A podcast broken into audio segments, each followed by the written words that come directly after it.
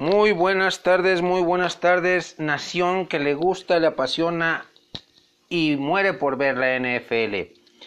Le saluda desde Irapuato, Guanajuato, su amigo Marco Antonio Ponce de Corback, con una nueva eh, previa a lo que será la semana 9 de esta temporada 2019-2020 que se nos está yendo rapidísimo, con juegos realmente espectaculares, con dos equipos invictos, con una noticia eh, que posiblemente impacte a uno de los equipos invictos, eh, como lo es Nueva Inglaterra, que decidió cortar, aún estando lesionado, a el peligrosísimo receptor abierto Josh Gordon. Mm, una decisión bastante complicada, una decisión fuerte, pero así es esto, el fútbol americano. Se toman decisiones para tener dinero para contratar otros jugadores o para hacer otros movimientos. Es parte del, del negocio. Pondré en la mesa el análisis de cuatro partidos. De cuatro partidos que me parecen muy atractivos a mí, eh, en lo personal, los cuales eh, mencionaré y analizaré en orden de, aparición este fin de semana. espero sus opiniones, espero sus comentarios. El primero de ellos es eh, el que significarán el segundo lugar de la AFC Sur contra el tercero de esa misma división. Me refiero a los Houston Texans, con una de las mejores ofensivas, de las ofensivas eh, más explosivas, con Deshaun Watson como quarterback, de Andre Hopkins y Corey Fuller como receptores abiertos. Una defensiva bastante sólida. Eh, que sí, perdieron lamentablemente por ese desgarre en el músculo pectoral a su líder, eh, este JJ Watt, el ala defensivo número 99, pero siguen siendo un equipo sólido, un equipo con un récord importante eh, de 5-3, 5 ganados, 3 perdidos. Eh, vienen de ganarle a los Raiders 27 a 24 la semana 8.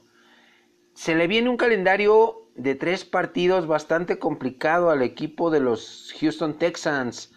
¿Por qué? Porque va a enfrentar ni más ni menos eh, a tres rivales que son líderes de su división. Después de este partido le viene el juego contra Ravens, le viene el juego contra los Colts, que es su líder divisional, y contra los Patriotas. una seguidilla de partidos en donde Houston debe de demostrar para qué está hecho, que para qué cosas está hecho. Si es, como lo dije ayer, aspirante, pretendiente o contendiente. Por su parte, Jacksonville, con un récord de 4-4, viene de ganarle a los débiles Jets en semana 8 por 29 a 15. Pues tiene un calendario relativamente sencillo tomando en cuenta que va a enfrentar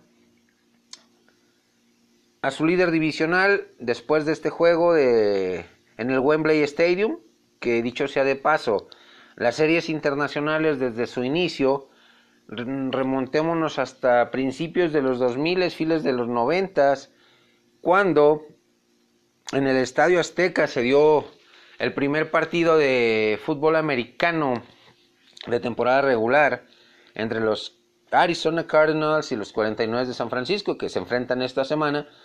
Eh, uno invicto, otro como cuarto lugar de su división, de su misma división, que es un partido duro para 49 donde puede peligrar su perdón, donde puede peligrar su invicto, pero no tanto, no tanto. Eh, Después, eh, volviendo al, partido de Houston contra Jacksonville, después le viene enfrentar a Titanes de Tennessee, un equipo que ha hecho cambio de quarterback, que no ha tenido el resultado que se esperaba Marcus Mariota. Eh, metieron la semana pasada a Ryan Tannehill, que movió muy bien la ofensiva.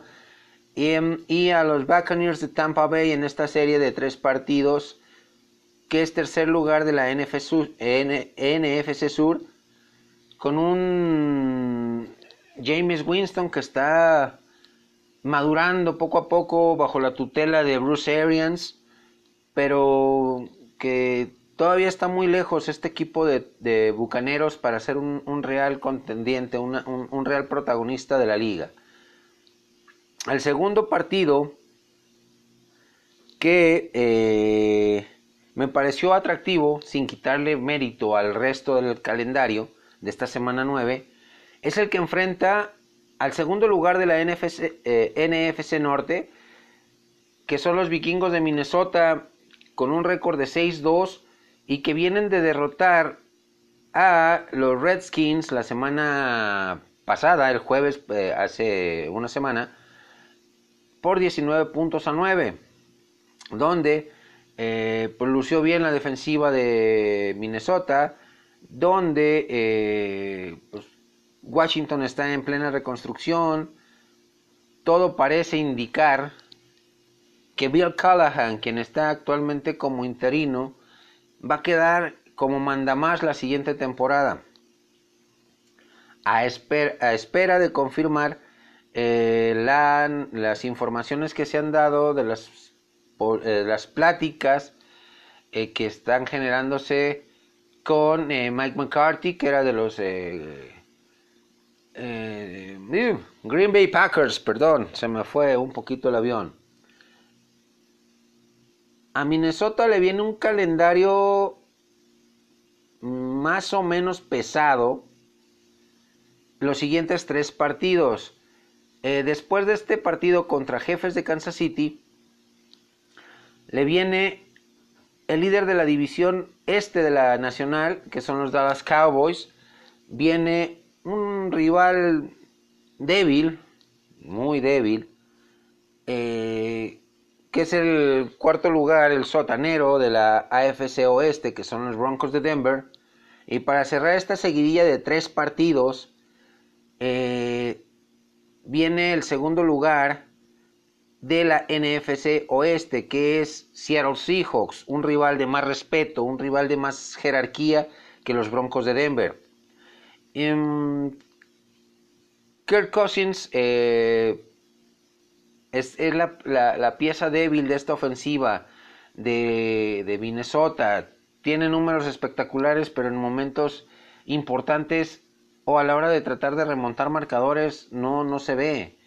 Eh, lamentablemente pagaron demasiado por Kirk Cousins y defensivamente muy sólido Minnesota. Por su parte, Kansas City eh, viene de caer derrotado la semana 8 en un partidazo contra los Green Bay Packers 31 a 24. Ya para este partido se espera el regreso de Pat Mahomes y tiene un calendario relativamente sencillo. ¿Por qué? Porque va a enfrentar a dos de sus tres rivales divisionales. Eh, primero, eh, cerrando en semana 10, enfrenta a los débiles Titanes de Tennessee. Después viene los Chargers de Los Ángeles, tercer lugar de su misma división. Y los Raiders, que son el segundo lugar de esta división oeste de la AFC, que vienen haciendo bien las cosas, vienen repuntando el equipo de negro y, de negro y plata pero eh, no con la consistencia que quisiéramos verlo, que, que, fuera protagonista el equipo de Raiders. ¿Por qué? Porque ellos están pensando ya en su mudanza a Las Vegas en 2020, que por cierto, viendo fotos de este de su complejo deportivo en Las Vegas, Nevada, es una joya de la ingeniería, una, una cosa maravillosa. Ya hay videos, ya hay avances de cómo va la obra van un 70, 80%.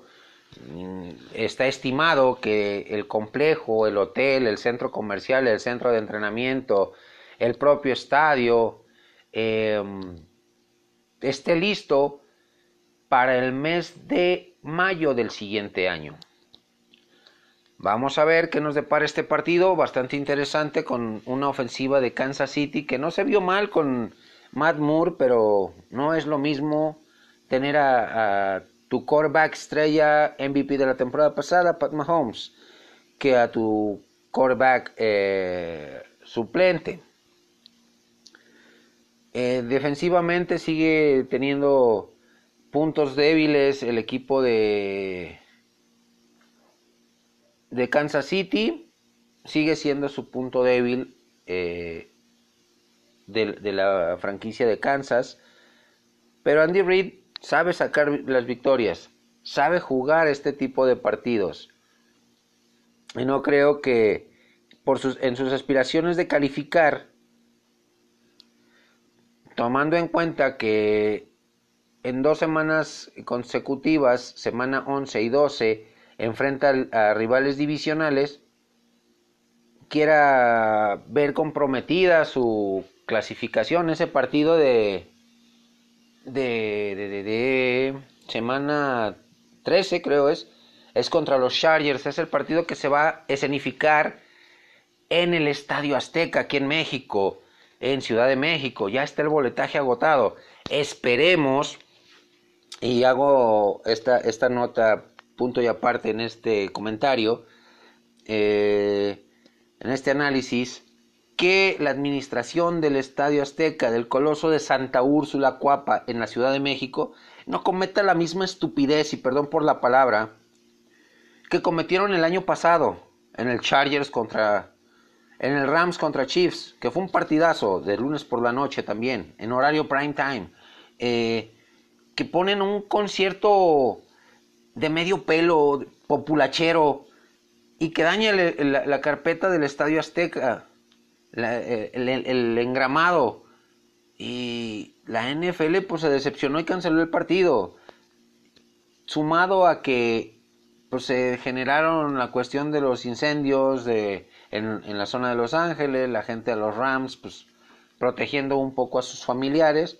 Fue un partido de más de 100 puntos que se escenificó en Estados Unidos, pero que puso en riesgo el partido de este año, el partido del 2020 y el del 2021.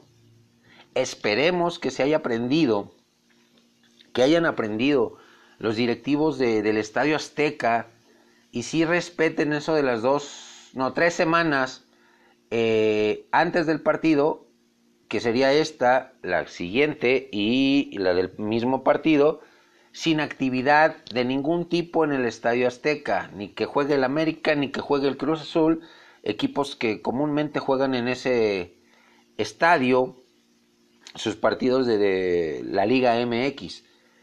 ¿Por qué? Porque el fútbol americano profesional, la NFL, es un espectáculo mundial, eh, de índole mundial y cometer ese tipo de niñerías, de tonterías, como lo que pasó el año pasado, para estas fechas de noviembre igual, eh, fue una pérdida eh, en el ingreso turístico, porque genera turismo, viene gente de Estados Unidos, gente de Sudamérica, gente de, de Europa, a ver este tipo de juegos aquí a México, como en Wembley, eh, el partido que van a jugar Houston y Jacksonville, eh, también han sido todo un éxito esos partidos en, en, en, Inglaterra, perdón. Los que han jugado Raiders, que le ha ido muy bien en las series internacionales. Eh, los equipos que han ido a jugar a fuera de, los confines de las fronteras de Estados Unidos, les va muy bien y, la NFL ve con buenos ojos ese tipo de negocios. Lamentablemente sí fue espantoso lo que pasó el año pasado, de pena ajena, eh, con la administración del Estadio Azteca. Esperemos que no se repita.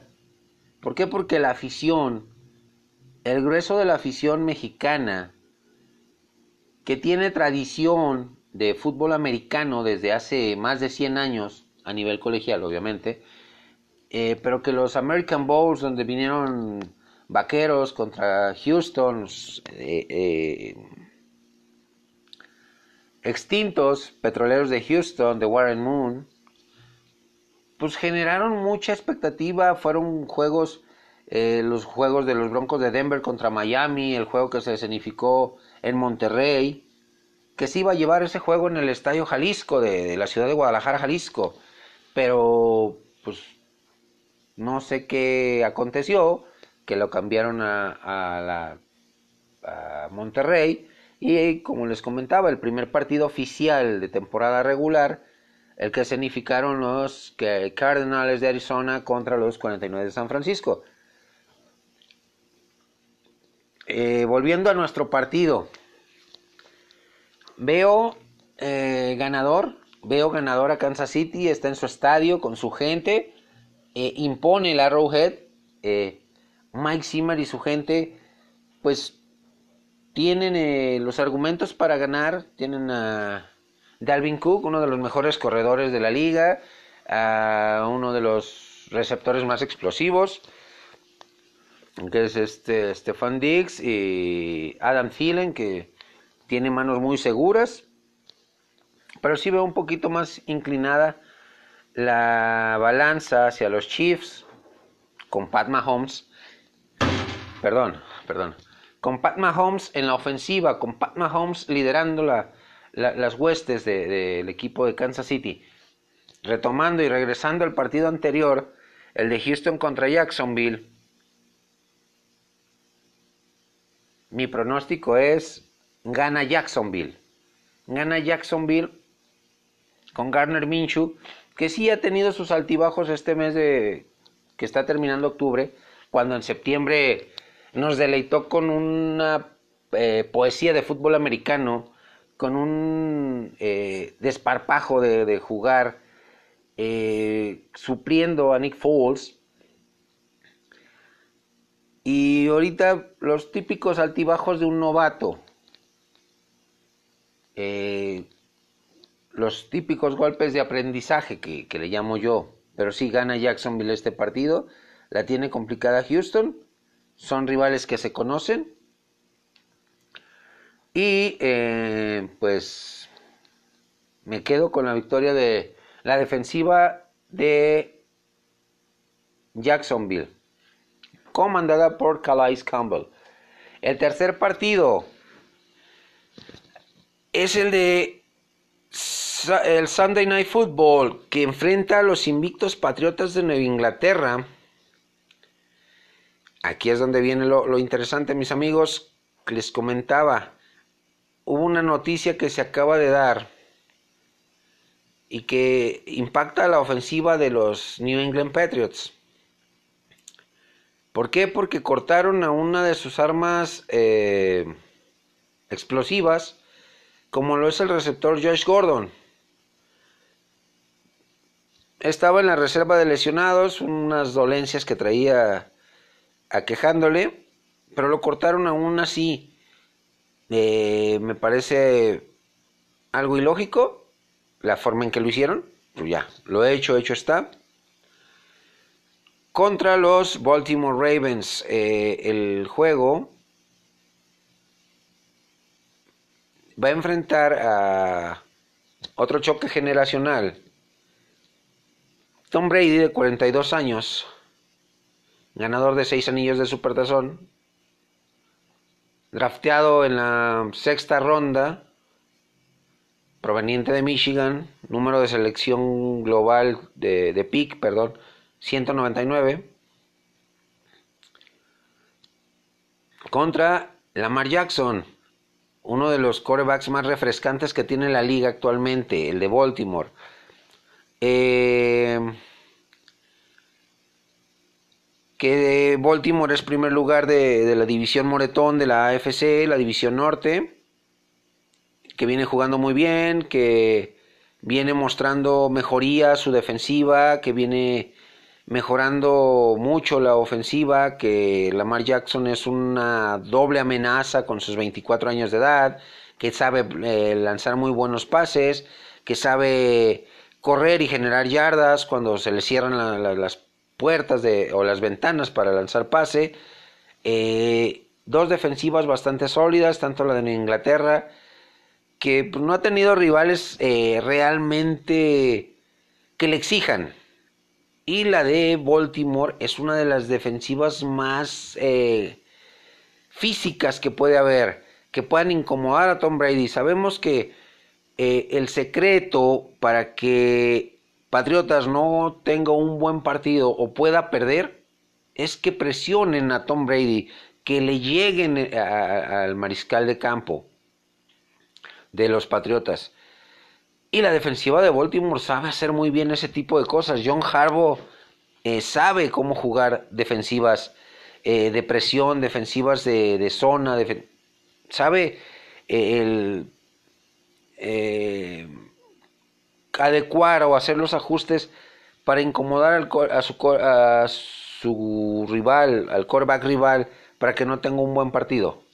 ¿Peligra realmente el, el invicto de Nueva Inglaterra? Sí, sí, peligra. Pero como se los comenté ayer en cuatro downs y punto extra, La cuestión es de que si Bill, eh, Bill Belichick, entrenador en jefe de eh, Patriotas, detecta un error o una fisura o una desconcentración en la defensiva de Baltimore, los van a atacar y les van a sacar el partido. Si, si Baltimore juega por nota, concentrado, en las tres fases del, del, partido, que la ofensiva genere series ofensivas largas y que terminen en, en anotación, que la defensiva presione a Tom Brady, que la defensiva consiga robar balones y que los equipos especiales generen goles de campo, que generen yardas eh, en regresos de patada, que eh, encajonen al equipo de Nueva Inglaterra que logren frenar a Sunny Michel, el corredor de Nueva Inglaterra, podríamos estar hablando de la noticia de la, de la temporada, que pierdan el invicto los Patriotas. Y el último partido que me parece atractivo, y no porque nomás esté mi equipo, que son los Vaqueros, que son líderes de esa división y que enfrentan por segunda vez al equipo de los Gigantes, Ustedes dirán, e, es un partido de relleno. No, Gigantes ha, venido mejorando. Gigantes perdió contra Arizona la, semana pasada, 27-21. Vaqueros le eh, descansó y su último partido fue contra Filadelfia, que le ganó 31 a 7. No es lo mismo que en semana 1 que Vaqueros le pasó por encima a, los gigantes con el I Manning. Eh, Pat Shermer, el entrenador en jefe de gigantes, ha hecho ajustes. El novato, eh, pick número 6, egresado de Duke, Daniel Jones, ha tenido sus altibajos. Es parte, como lo, mencioné hace, hace unos instantes, es parte del aprendizaje de, los quarterbacks con, Garner Minshew de Jacksonville. Vas a tener muy buenos partidos y, te van a poner en, en, un pedestal. Tienes un mal partido, te van a tirar con todo. Porque así es la vida de los mariscales de campo. Pero está aprendiendo. Está madurando Daniel Jones. Tiene muy buen brazo, tiene muy buenas lecturas de las defensivas. Eh, tiene Saquon Barkley, que, es un apoyo impresionante eh, en el ataque terrestre y también generando yardas cuando sale como válvula de escape. Ha mejorado la defensiva de Gigantes, no sustancialmente, no ostensiblemente, pero sí ha habido mejoría. Eh, está en reconstrucción el equipo de Gigantes y no va a ser un, un partido para nada fácil para Prescott, para Ezekiel Elliott, para eh, a Mari Cooper, para Randall Cobb, para Michael Gallup, para Blake Jarwin. o sea, para la ofensiva no va a ser un, el mismo rival que enfrentaron en semana 1. Va a tener sus, sus, mejorías el equipo de, de gigantes. Vaqueros, vamos a ver cómo viene Michael Bennett, que estuvo, que acaba de llegar mediante un trade, mediante un intercambio con los eh, New England Patriots. Nos quedamos con ganas de ver a Jamal, Adams de, Jets enfundado en el jersey de los Vaqueros, pero eh, va a ser un partido atractivo, un partido interesante. Siempre los choques divisionales, sea la división que sea, son intensos, son fuertes, son físicos, son eh, encuentros donde eh, un, equipo que ha tenido una mala temporada puede rescatar o, salvar su orgullo derrotando al que ha tenido mejor temporada que él. En este caso, Gigantes puede tener un, em, levantón anímico muy fuerte si derrota a los vaqueros. Y vaqueros enfundarse en, en, en un en una en un momentum muy importante eh, de la temporada en búsqueda de los de los playoffs porque a los dos equipos les vienen juegos muy, muy complicados. Eh, eh, vaqueros se enfrenta después de este partido eh, contra Gigantes a Vikingos de Minnesota, a Leones de Detroit, dos rivales de la división norte de la NFC, que son complicadísimos. Ya perdió contra uno de ellos y fue contra Green Bay. Minnesota viene jugando muy bien. Por algo es el segundo lugar de esa división. Y el tercer encuentro de, este, de esta seguidilla, de este calendario, mini calendario que le tienen los vaqueros, en su afán de, de mantener una racha ganadora, es ni más ni menos que contra Patriotas. Y los gigantes, pues enfrentan a sus vecinos, a los Jets, después de este partido contra Vaqueros, en el Monday Night. Eh, enfrentan a Jets, enfrentan a...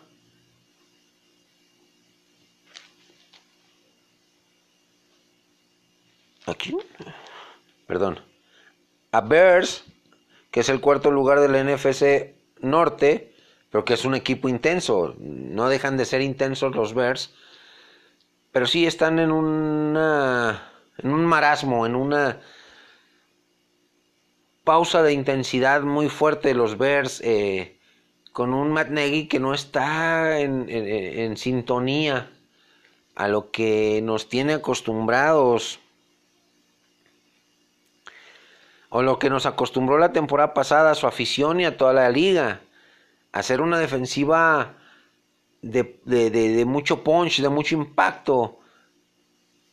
Ofensivamente, Trubitsky está pasando por la peor crisis existencial y de resultados que pueda tener un mariscal de campo.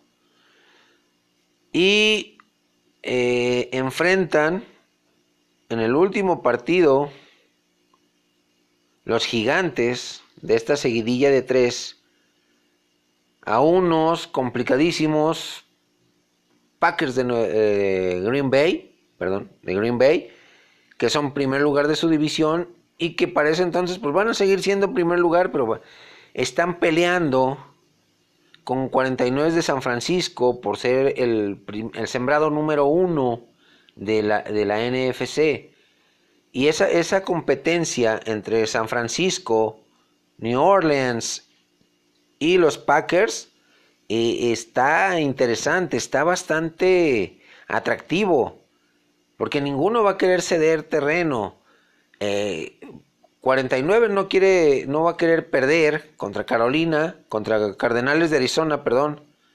¿Por qué? Porque después viene el que está en segundo lugar abajo de ellos, que son los Seattle Seahawks. Y si pierde el invicto contra Cardenales esta semana, se le viene el mundo encima contra Seahawks, que es un rival de más respeto que Carolina, de Arizona, perdón, sigo con Carolina, que Arizona, y sería una segunda derrota para los 49 y viene otra vez Arizona. O sea, en un lapso de tres semanas va a enfrentar dos veces a los Cardenales. Y Seattle, pues, también tiene partidos muy importantes eh, en su afán de, de, ser comodino o, esperar un tropiezo fuerte de 49, igual los Rams, eh, que son el tercer lugar de la NFS Oeste, están eh, en espera a la, casa de que San Francisco cometa un error, que le vengan resultados negativos a los 49, a pesar de que se ven muy sólidos, todo puede pasar. Eh, y aprovechar eso ellos para irse como primer lugar eh, de, su división o buscar desbancar a los 49 en la NFC Norte, en la NFC Sur, perdón, pues veo muy complicado que Carolina, que Tampa, que pues, Atlanta ya lo descartamos, puedan hacer mella eh, o hacer ruido en lo que resta de la temporada para buscar eh, calificar como comodines. Ahí está decantado que eh, Drew Brees y los Santos es el equipo dominante en la NFC Norte, nos trasladamos al norte, a la división Moretón, donde eh, la pelea callejera está entre Green Bay y Minnesota, sin descartar a Detroit que está ahí entre azul y buenas noches, pero está, está siendo competitivo. Y en la NFC Este, por la carrera parejera es entre Vaqueros y Filadelfia. Dos equipos con mucho talento y que pues esperan que los dos que vienen abajo, gigantes y pieles rojas, hagan alguna travesura, les hagan alguna travesura, alguna maldad. Filadelfia, que gigantes y y Redskins les hagan la maldad a los vaqueros de ganarle los partidos y vaqueros esperando lo mismo de, los dos mencionados que le hagan la travesura a Filadelfia para seguir en caballo de hacienda hacia adelante. Así que la NFC nos, nos presenta una competencia más cerrada por los boletos a postemporada. En la, en la americana, pues ¿qué les puedo decir? El único que le puede hacer sombra, a, o los únicos que le pueden hacer sombra a los Patriots, uno está en el norte y se llama Baltimore Ravens y va a enfrentar a los Patriotas de Inglaterra. ¿Le puede quitar el invicto? Dentro de mi análisis digo que sí, pero todo cambia, todo puede pasar. El otro eh, está en el oeste, que son los jefes de Kansas City. Y ya vimos lo que aconteció la temporada pasada en, playoff, que prácticamente Kansas City jugó con lentes negros contra los Patriotas, no le hizo nada. Eh, y pues como caballo negro estaríamos viendo posiblemente a Raiders, si siguen caminando en ese eh, de, perdón, en esa seguidilla de, partidos que tiene, consigue victorias. Anímicamente sería muy bueno para ellos. Indianapolis, pues va a llegar a postemporada como líder de su división, sí, de la Sur, pero en carrera parejera con, con Houston. Ahí, ahí va a prevalecer los criterios de desempate, las victorias entre ellos. Jacoby Brissett está haciendo bien las cosas en Indianápolis. Fran Reich está haciendo bien las cosas como entrenador en jefe, poniéndole ese sello característico de él, de ser combativo, de no bajar la guardia, de, de, pelear yarda por yarda eh, para conseguir la victoria. Se viene un cierre de temporada, mis amigos, bastante interesante, bastante calientito. Eh, Chargers, no los menciono porque están medio bajones estos muchachos. Eh, en lo que a números se refiere, psicológicamente la cuestión de eh, la situación contractual de su corredor Melvin Gordon terminó por afectarlos como afectó a principio de, de temporada a Vaqueros con esa seguidilla de tres derrotas lo de Ezequiel Elliott. Siempre cuando un jugador eh, tiene este tipo de situaciones de contrato, el equipo por más que se quiera hacer fuerte, por más que se quiera eh, sobreponer y no prestarle atención, pues es, es parte el jugador de una franquicia, de un esquema de juego. Ya está integrado con, los, con el, resto de compañeros y psicológicamente por si les baja un poco la pila, que no se arregle el contrato que, que quiere por eh, cuestión de ceros, de porcentajes, de números, o sea, sí afecta. Y afecta bastante, lo, lo estamos viendo con Chargers, que tiene mucho talento defensivamente, ofensivamente. Un Philip Rivers que está en la parte final de su carrera, pero sigue jugando a un gran nivel, sigue siendo un gran motivador dentro del terreno de juego para su equipo. Y sabe guiar esa ofensiva. Mis amigos, hagan sus apuestas, hagan sus picks de estos cuatro partidos. ¿Quién gana? ¿Quién pierde? Sus análisis. Quiero escucharlos. Y nos vemos el próximo martes con la el análisis de cada partido, los resultados de estos cuatro partidos y el análisis de cada uno de ellos. ¿Quién gana? ¿Por qué gana? ¿O por qué ganó? Si tuvieron que ver, influyeron los referees, como ha sido en muchos partidos a lo largo de estas ocho semanas que ya se nos fueron, con decisiones pues bastante polémicas Vamos a ver qué nos depara la semana 9, señores, que arranca hoy, que arranca hoy jueves con el partido de 49 de San Francisco contra Arizona Cardinals. Un partido interesante, ¿por qué? Porque es dentro de la división oeste. Sí, Cardenales es el sotanero de esa división, está en reconstrucción con tres ganados, cuatro perdidos y un empate. Pero que viene jugando, viene levantando vuelo el, equipo eh, cardenal. Que viene haciendo bien las cosas con, Cliff Kingsbury como entrenador en jefe. Que viene haciendo, que viene madurando a pasos acelerados Kyler Murray, su quarterback.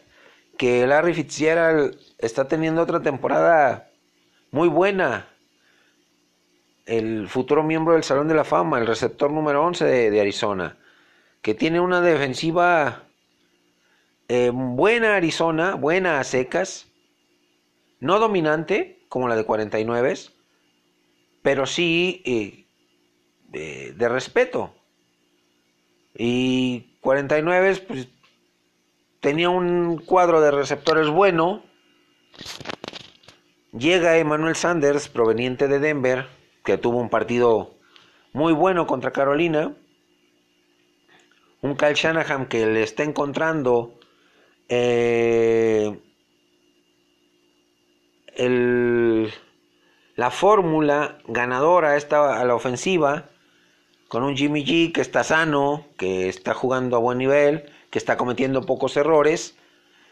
Eh, un ataque terrestre de San Francisco eh, basado en los fundamentos de, correr, que es tailback, fullback y línea ofensiva. Lo vimos el partido pasado contra Carolina. Telvin Coleman, buenos bloqueos de la línea, sellaba el hueco su fullback y corría y anotaba. Eh, Thomas Murst, este Murstead, el otro corredor, igual. O sea, fue una, una fiesta de ataque terrestre de, de los 49. ¿Por qué? Porque tenían esa, esa combinación de buena línea ofensiva, un buen fullback que sellaba lo, que, que eh, expandía el, el, hueco por donde iba a pasar el corredor y el corredor tenía avenida, bulevar, lo que autopista para avanzar las yardas que le, le viniera en gana. Así que hagan sus picks y nos vemos el martes. Saludos y a disfrutar esta semana 9.